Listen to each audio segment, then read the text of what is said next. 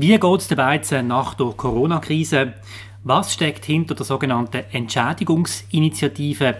Und wie viele Gemeinsamkeiten haben eigentlich Appenzell und Basel? Über das werden wir heute reden in unserem Talk für Oberbier, wie immer direkt aus dem Stadthof am Baffi. Für Oberbier, der Podcast auf Prime News, wird präsentiert vom Restaurant Stadthof, der Treffpunkt am Barfi. Wir bedienen Sie gern. Sie merken das.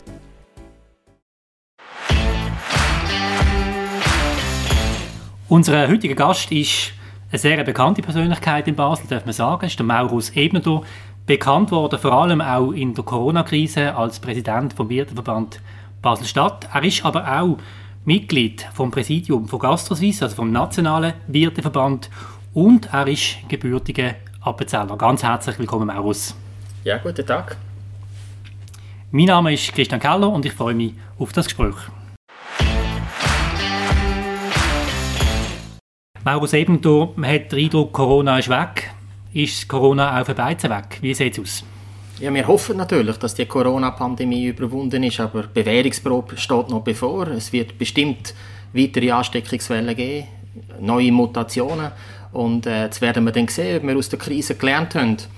Äh, und äh, es beschäftigt uns natürlich jetzt ganz andere Probleme. Wenn wir plötzlich über den Krieg reden, wer hätte das noch für möglich gehalten? Schon vor kurzem wäre das eine undenkbare äh, Situation gewesen. Wir haben eine Teuerung, die uns enorm plagt und wir haben grosse Personalsorgen.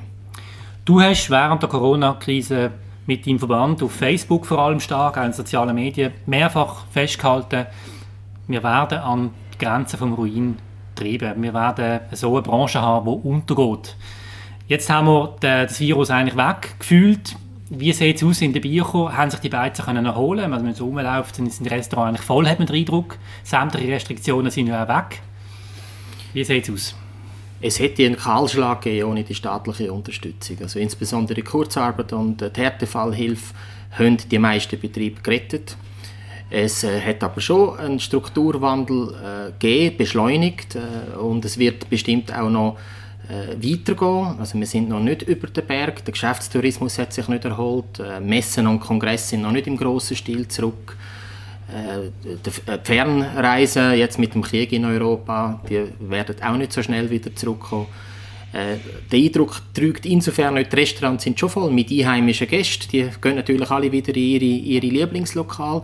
Es gibt viele Anlässe, auch einen gewissen Nachholbedarf, äh, aber äh, es kommt ganz darauf an. Also das Gastgewerbe ist eine heterogene Branche und wir haben in der Stadt noch viele Betriebe, die immer noch tief unter dem Niveau von, äh, von vor der Krise arbeiten. Also aktuell? Auch aktuell noch.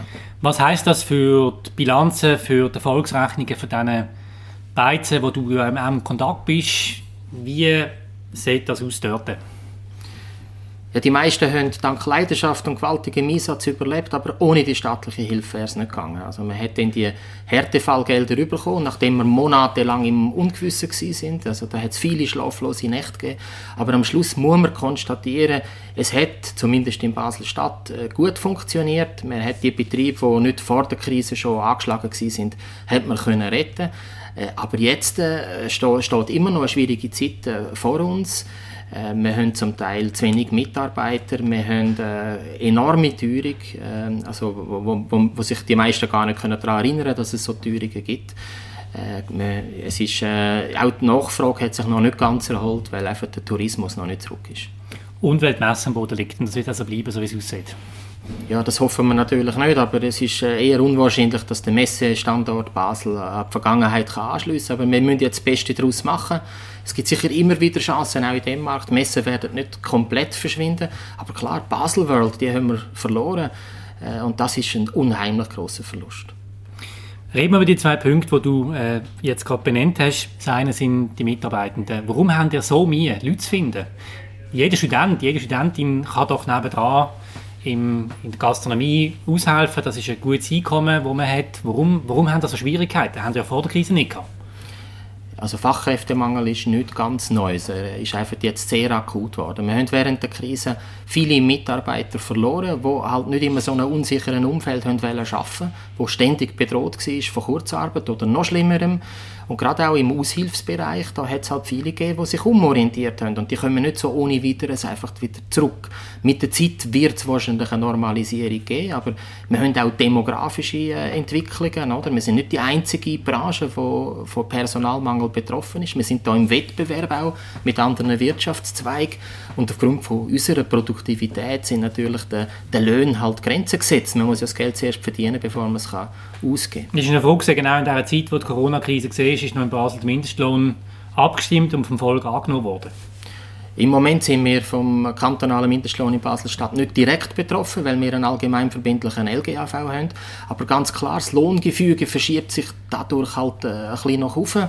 Äh, und die effektiv zahlten Löhne, äh, die, die sind im Steigen. Und die Frage ist immer, wie stark kann man so Kostensteigerungen weitergeben. Vor allem auch, weil ja die Löhne nicht das Einzige sind, die steigen, sondern wir haben im, im, im Bereich des Wareneinkaufs haben wir noch, noch viel krassere Aufschläge. Ja, aber das ist der zweite Punkt. Die Inflation gut, betrifft jetzt auch äh, viele Bereiche. Ich meine, das Öl das explodiert, das ist Wahnsinn, was man dort zahlt.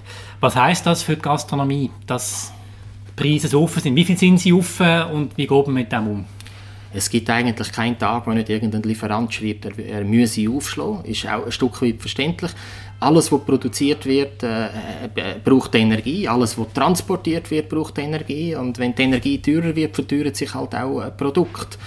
Äh, jetzt ist aber die Frage, wie können wir das weitergeben? Wir riskieren halt gerade jetzt hier an der Grenze, dass wir sehr viele Gäste wieder verlieren ins benachbarte Ausland, wo zwar die Inflation höher ja, ist als bei uns, aber, aber der Abstand äh, von den Preisen gibt es halt immer noch. Der Franken ist sehr stark. Äh, und auch in, zu anderen Anbietern, beispielsweise im Detailhandel. Also das Mittagsgeschäft ist sowieso schwierig geworden, wegen, wegen Homeoffice beispielsweise, weil die Leute nicht mehr so viel Zeit haben. Und da gibt es jetzt einfach nochmal einen Schub richtig halt günstigere Anbieter. Was wäre die Rotschlag an jemanden, der eine traditionelle Beiz hat? Man hat ja so viele Sachen, wo er jetzt völlig ausgeliefert ist, kann gar nicht machen. Also tradi eine traditionelle Beiz kann immer auch eine gute Nische sein. Es gibt ja gar nicht mehr so viele Anbieter in, in diesem Stil in der Stadt. Also, ich würde nicht sagen, dass das chancenlos ist, aber natürlich muss man, muss man mit der Zeit gehen. Man muss sich überlegen, kann ich auch äh, zum Mitnehmen verkaufen, kann ich eventuell den Lieferkanal bespielen, ohne dass die Qualität im, im Lokal äh, leidet. Der Einkauf ist enorm wichtig, oder? dass man da schaut, wo man kann einsparen kann. Da, da liegt halt schon immer auch Geld drin, wenn man, wenn man gut verhandelt.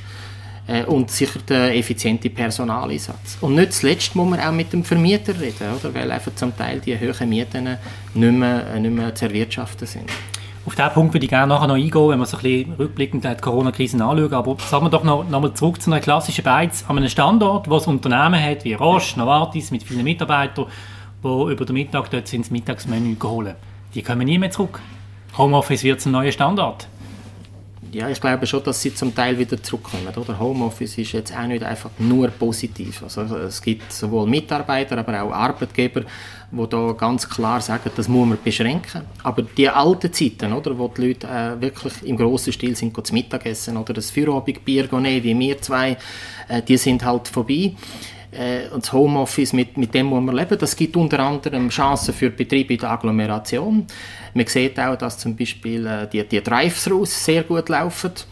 Äh, da werden wir wahrscheinlich noch mehr sehen von dieser Entwicklung, also dass eben die Sta Standortqualität... Das klingt jetzt für mich nach McDonalds, Drive-Thru, das ist McDonalds, oder? Ich glaube, das wird nicht bei McDonalds bleiben, es gibt mittlerweile auch andere, man sieht im Ausland, dass zum Beispiel auch Bäckerei-Filialen äh, mit Drive-Thru äh, funktionieren oder dass halt auch in der Agglomeration aus neue Konzepte entstehen. Das muss jetzt nicht unbedingt äh, äh Schnellverpflegung im, im untersten Preissegment sein, äh, aber halt äh, doch Anbieter, die wo, wo reagieren, zeitgemäße Mittagsangebote haben. Ja, aber da sind wir ja schon beim Kernthema.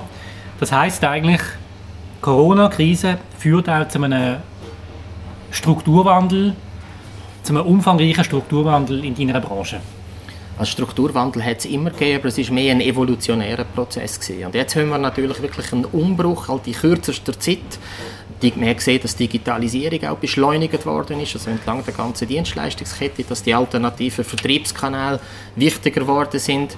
Äh, und, und da muss man sich darauf einstellen. Und wenn man das als Unternehmer nicht kann, dann, äh, ja, dann hat man schlechte Karten für die Zukunft. Ich glaube auch, dass wir im Bereich von der Hygienekonzept nochmal einen Zacken zulegen müssen. Also wenn man heute nicht äh, äh, zum Beispiel gute Lüftungen hat äh, und im Bereich Hygiene kann punkten, dann wird man Kunden einbüßen. Reden wir nochmal über die Corona-Krise und wo sie wirklich auf dem Höhepunkt gesehen ist. Du bist mehrfach mit sehr, sehr, sehr dezidierten Meinungen aufgefallen im öffentlichen Diskurs. Du hast dich voll reingelegt für, für, für das Gewerbe eingesetzt. Ähm, jetzt gerade Mieten. Haben ihr hier eine Lösung können finden mit den Vermietern? Das ist ja wirklich ein hartes Ringen gesehen. Man hat den die meisten Vermieter, die Grossen, die werden nicht entgegenkommen. Und äh, da hat es viele Fights gegeben. Wie ist jetzt die Bilanz? Ich habe keine repräsentative Übersicht, aber was ich so gehört habe, habe ich das Gefühl, dass vor allem kleinere Vermieter doch entgegenkommen Die Privaten, sind. die ja, Kleinen, dort, die sind entgegengekommen, oder? Dort, wo man einander kennt, wo man einander muss in die Augen schauen muss. Und die grossen Immobilienkonzerne, die, die haben, sind sehr zurückhaltend gewesen, äh, und sehr stur, müsste ich eigentlich sagen. Äh, und haben auch zum Teil nicht mitgemacht bei den Mietzinshilfen vom Kanton, wo wir wo, wo uns sehr geholfen haben, ja, wo eigentlich eine gute schweizerische Lösung sind.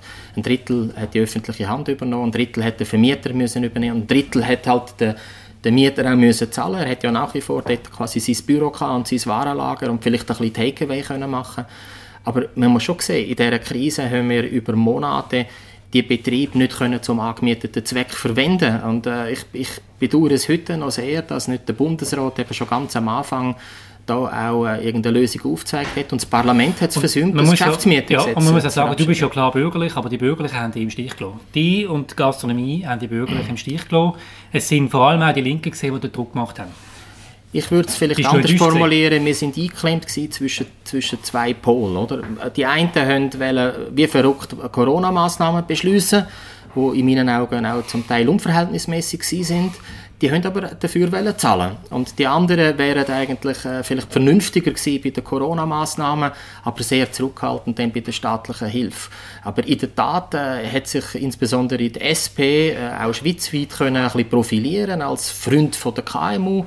Aber wenn man natürlich das Parteiprogramm und die Realität anschaut, muss, man halt auch konstatieren, dass dort auch sehr vieles nicht gewerbe- und wirtschaftsfreundlich ist. Okay, das kann ich nachher noch. Mhm. Ähm, es hat ja auch Kritik an dir gegeben. Hat es auch gegeben. Es hat Leute gegeben, die gesagt haben, Mauro Ebner immer nur negativ, immer nur Kritik, so bringt es ja dann auch nicht. Ich will nicht sagen, dass wir immer nur negativ sind. Also wir haben ja die meisten Corona-Massnahmen mitgetragen. Wir haben den Ernst von der Situation erkannt.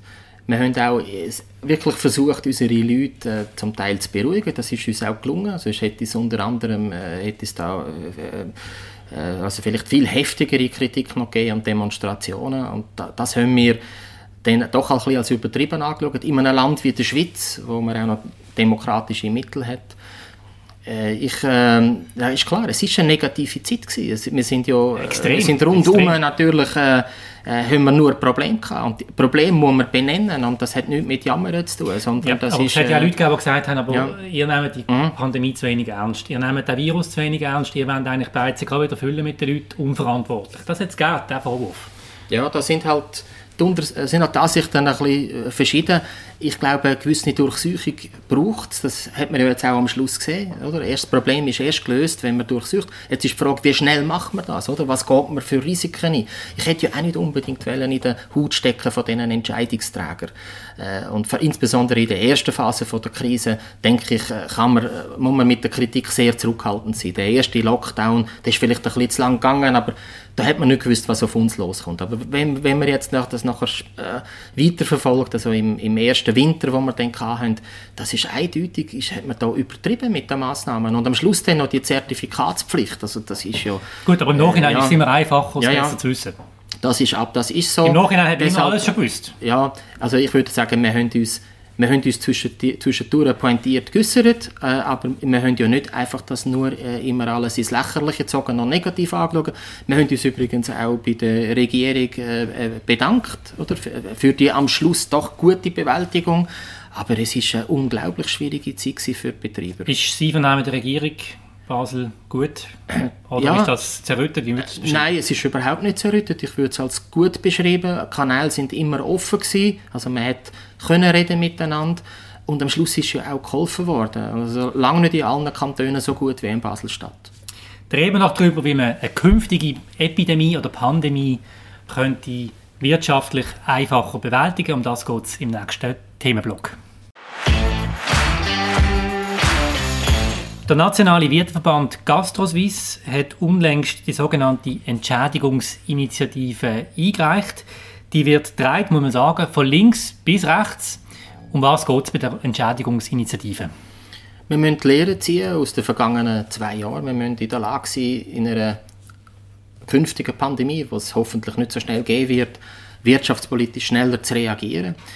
Äh, bei den Entschädigungen braucht es ein Gesamtkonzept für Arbeitgeber und für Arbeitnehmer. Vergessen wir nicht, dass auch sehr viele Angestellte von uns massiv betroffen sind mit dieser Kurzarbeit, oder, wo sie lange Zeit nur 80 Prozent bekommen haben äh, und dann sogar noch aufs Trinkgeld müssen verzichten. Also die, die haben auch eine mitgemacht und das ist mit dem Grund, dass wir auch viele Leute halt verloren haben, die dann anderswo eine Stelle gefunden haben.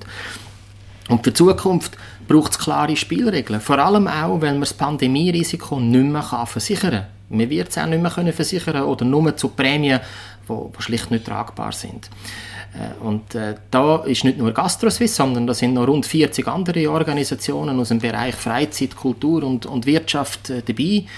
Äh, und ähm, äh, wir, wir haben jetzt die Initiative lanciert, sind am Unterschriften sammeln und wollen so auch natürlich die parlamentarische Debatte beeinflussen. Ihr wollt Druck machen aufs Parlament? Es gibt durchaus im Parlament ja auch Bemühungen, äh, wo uns in die Richtung zielen. Wir haben einfach das Gefühl, dass mit einem zeitlichen Abstand zur Pandemie ähm, das könnte verwässert werden oder irgendwann sagt man, ja, das ist jetzt ein Jahrhundertereignis gewesen, also man muss jetzt nicht immer alles gerade regeln. Ja. Und mit der Volksinitiative, äh, denke ich, wird man das Thema nicht wegbekommen. Politik muss sich dann damit beschäftigen äh, und wird hoffentlich äh, das Epidemiegesetz entsprechend revidieren. Im besten Fall sogar so, dass wir unsere Initiative könnten zurückziehen Nur noch zum Verständnis, Epidemie und Pandemie ist nicht das Gleiche, oder? Also ich meine, es hat ja Epidemieversicherungen gegeben und dann hat aber die Versicherung gesagt, ja, es ist jetzt eine Pandemie.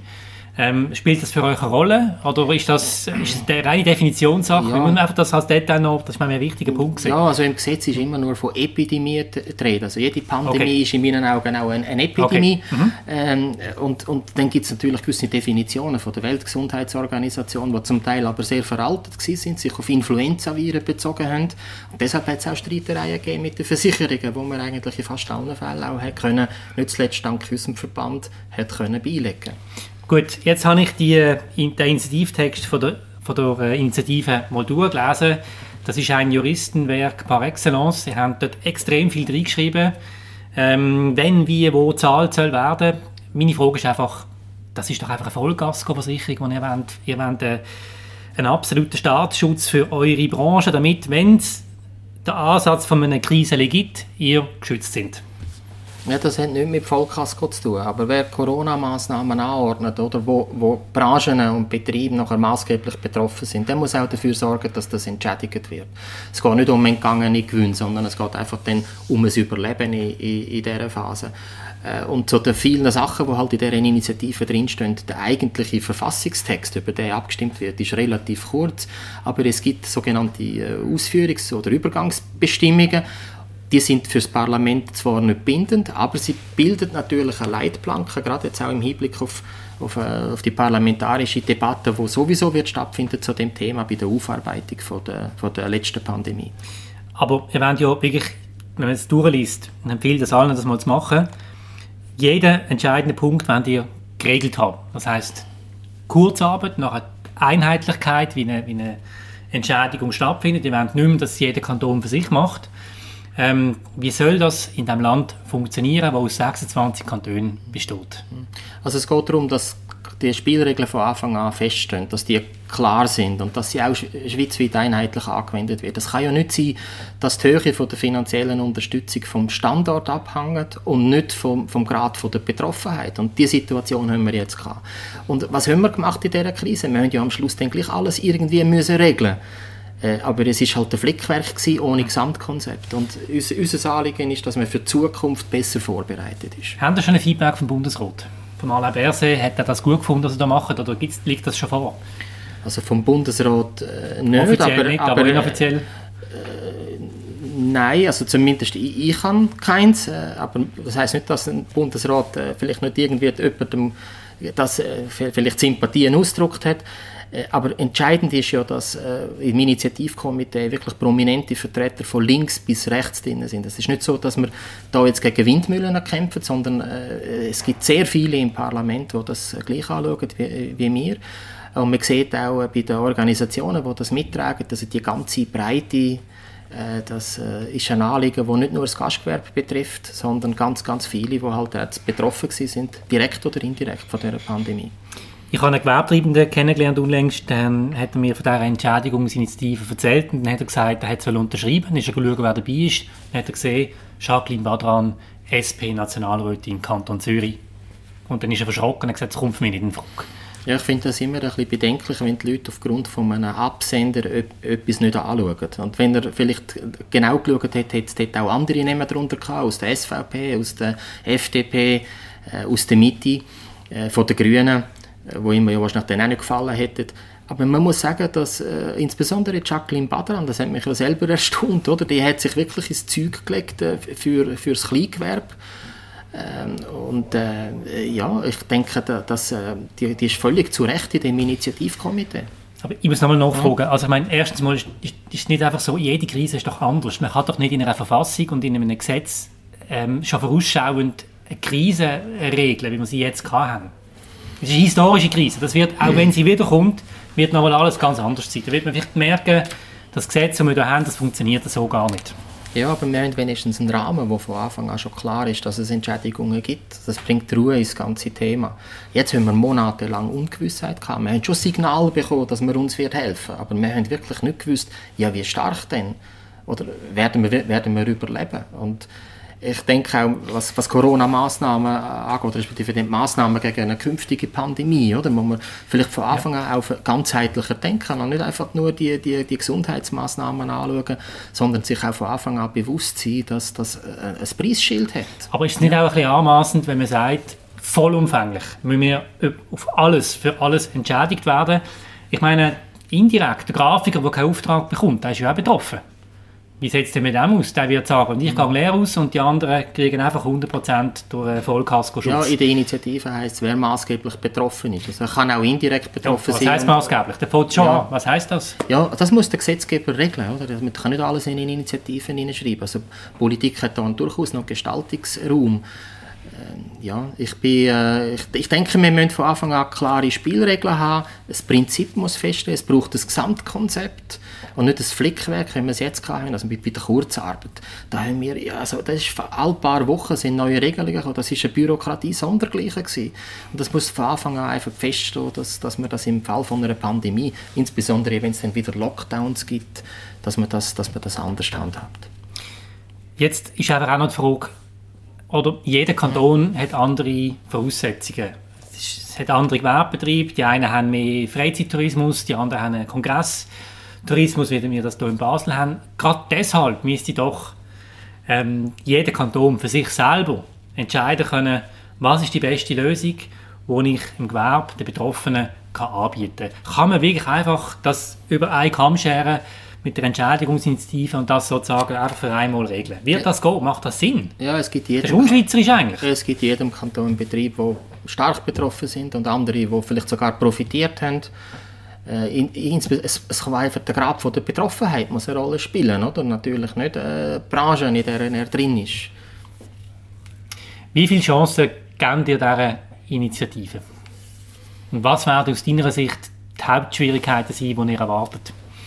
Es ist sicher eine Initiative, wo man nicht so in zwei, drei Worten gerade jemandem kann erklären kann. Also mhm. das wird in einem allfälligen Abstimmungskampf sicher zur Herausforderung, oder? dass man da äh, ja, mit einfachen Botschaften im Prinzip auch kann kommen dass man kann Missverständnis äh, vermeiden kann. Sie hat nichts mit mangelnder Dankbarkeit zum Beispiel zu tun, was, äh, was die staatliche Unterstützung angeht. In der äh, Krise, die wir jetzt hoffentlich hinter uns haben. Ähm, ja, äh, ich, ich denke, es wird gar nicht zu einem Abstimmungskampf kommen. Ich schaue das als durchaus realistisches Szenario an, dass das Parlament etwas Gutes macht, wo unseren Anliegen entgegenkommt. Vielleicht nicht in allen Punkten, aber in den wichtigen. Und dann wird man sicher auch die Initiative zurückziehen. Und, und wenn nicht, habe ich das Gefühl, wird das Volk großes Verständnis dafür haben, dass man muss für insbesondere für KMU, aber auch für die Arbeitnehmer von Anfang an klare Spielregeln festlegen. Gehen wir zum dritten Thema, zum Appenzell. Wie viel ihr, die hier zuhören, über das Appenzell Bescheid wisst, das weiß ich nicht. Ich muss sagen, ich weiß nicht so viel. Ich weiß aber, dass mir gegenüber Teil ist von dieser berühmten Firma, die den gleichen Namen hat und wo der Emil Ebneter 1902 gegründet hat.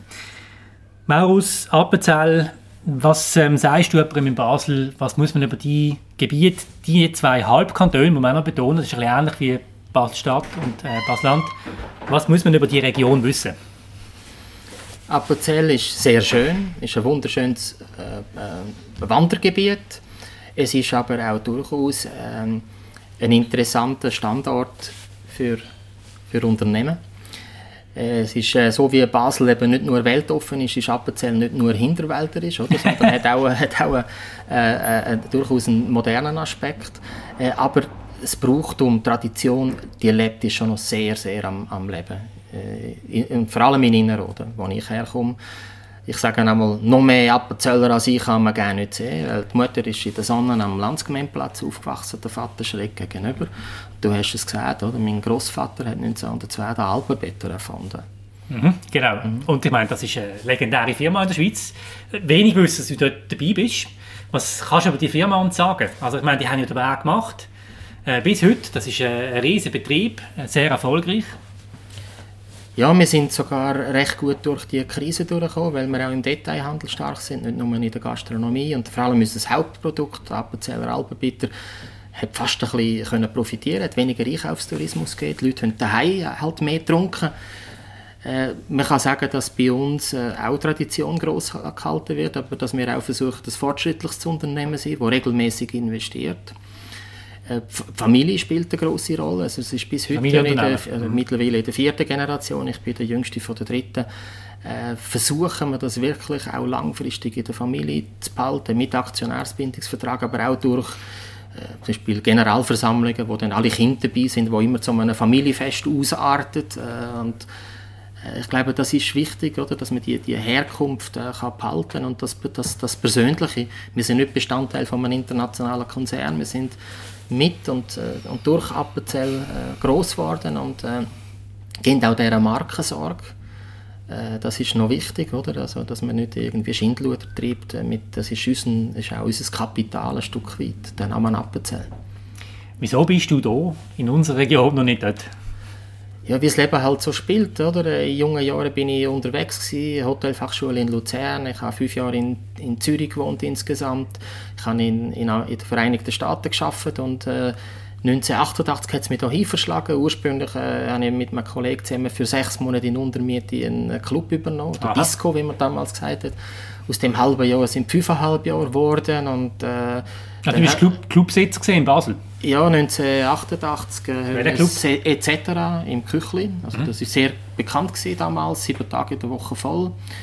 Äh, und später haben wir dann noch das 0815 aufgemacht. Äh, das war eine Musikbar, gewesen, gerade hier beim Stadthof um die Ecke. Ähm, und ähm, so bin ich hängen geblieben. Man hat dann schlossen irgendwann einmal Wurzeln und äh, hat einen Haufen Freunde und irgendwann halt auch Familie. Und jetzt verbringe ich schon mehr als die Hälfte von meinem Leben da. Aber ich bin natürlich auch mit dem Appenzellerland immer noch verbunden. Kann man, das ist auch so ein Thema für mich. Kann man in Basel Wurzeln schlagen, wenn man vom Appenzellerland oder auswärts kommt? Ich höre immer oft, äh, in anderen Gebieten der Schweiz, hier Basel sind am Schluss sind immer für euch. Also ich habe es nie Mühe gehabt, mit Basler in Kontakt zu kommen, aber ich habe vielleicht auch eine spezielle Situation gehabt, oder, indem ich quasi äh, von Anfang an in einem, in, in einem Innenkuchen daheim war ja. und auch akzeptiert worden bin. Also ich kenne wahrscheinlich Basel besser als Menge, wo, wo da aufgewachsen ist. Mhm. Äh, ja, aber klar ist äh, ja, aus, aus, aus der Sicht vielleicht von der übrigen Schweiz Basel manchmal ein bisschen weit weg, oder? hinter dem Bötzberg und ein bisschen eine eigene äh, Welt, aber ich fühle mich sehr wohl da. Äh, ja, aber Appenzell ist für mich ein guter Kontrast auch immer gewesen. Äh, ich, äh, ich kann immer auch mich gut können unterhalten irgendwie mit, mit Bergbauern an einem Stammtisch, oder? Genauso wie ich mich da vielleicht mit Unternehmern in der, in der Großstadt auch kann unterhalten kann. es gibt Parallelen zwischen den Halbkantonen. Wir haben ja auch, es gibt Appenzeller Innerrhoden und Appenzell Ausserrhoden und ich weiß, dass die MUBA einmal, äh, einmal einfach Appenzell geschrieben hat und mhm. hat es einen Aufschrei gegeben. Ähm, das ging nicht, das sei unprofessionell, man müsse wissen, dass es zwei Halbkantone gibt. Ist das ähnlich wie so von Rivalitäten wie Stadt-Land? Ja, also Kantonsteilung in Appenzell geht natürlich auf die Reformation zurück. ist eine andere äh, Geschichte. Man hat das äh, eigentlich mustergültig gelöst mit, mit Verträgen, recht friedlich, also nicht wie anderswo, wo man heute noch wegen der Konfessionen äh, streitet und, äh, und Terroranschläge hat. Äh, im, Im Trennungsvertrag ist sogar äh, ausdrückliche Wiedervereinigung auch äh, vorbehalten.